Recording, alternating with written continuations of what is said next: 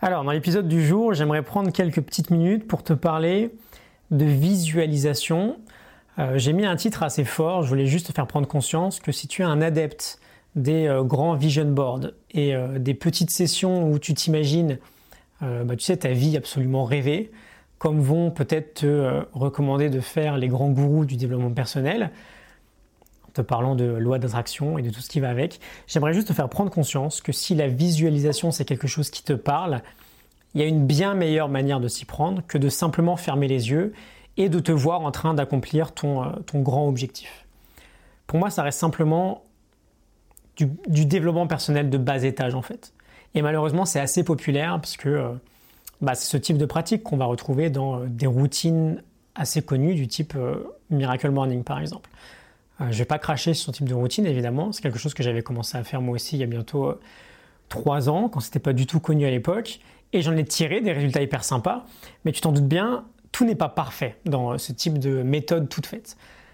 Donc, tu fermes les yeux, tu te mets à penser très fort à la maison de tes rêves, à la fin de ton marathon, ou à ton nouveau corps bien musclé, ou avec 10 kilos de moins. C'est quoi le problème quand tu fais ça?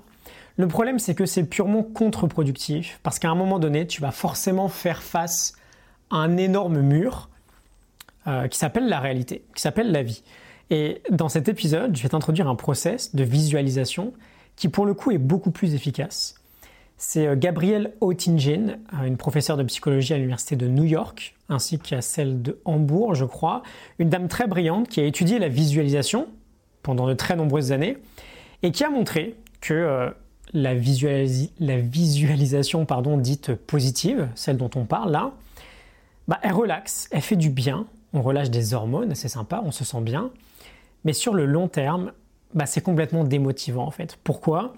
Je te l'ai dit, parce que cette visualisation-là ne tient jamais compte de la réalité. Et tout ne se passe jamais comme dans un rêve. Il y a une variable plutôt importante qui s'appelle la vie et qui serait plutôt bon de prendre en compte en fait.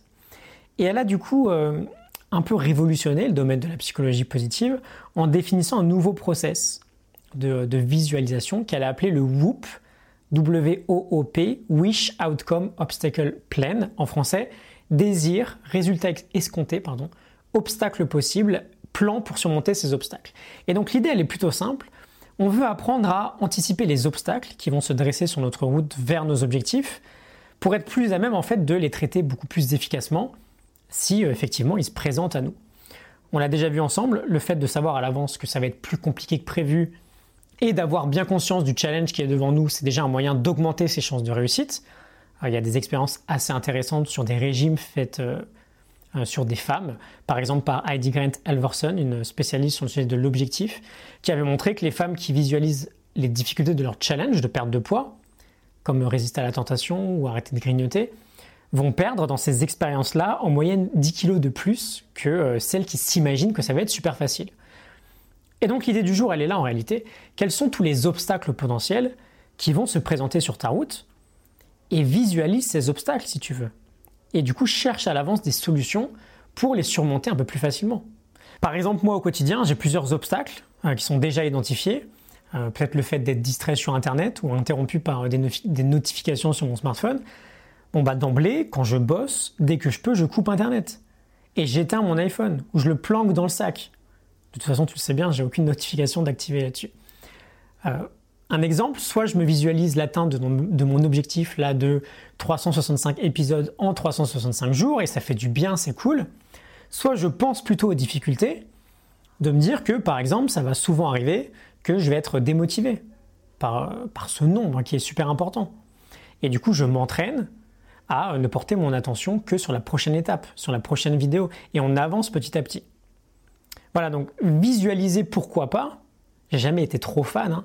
mais si jamais c'est quelque chose qui te plaît, dans ce cas, visualise plutôt tes obstacles et anticipe pardon, à l'avance ce qui pourrait te freiner euh, sur ta route.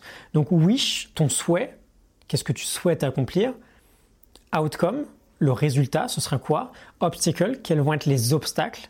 Et plan, quel euh, plan tu peux mettre en place pour surmonter ces obstacles? C'est le, le pardon, Whoop Process de Gabriel Oettingen. Euh, like et partage si ça t'a plu. Excellente journée à toi. Je te retrouve demain pour un nouvel épisode. À demain. Salut.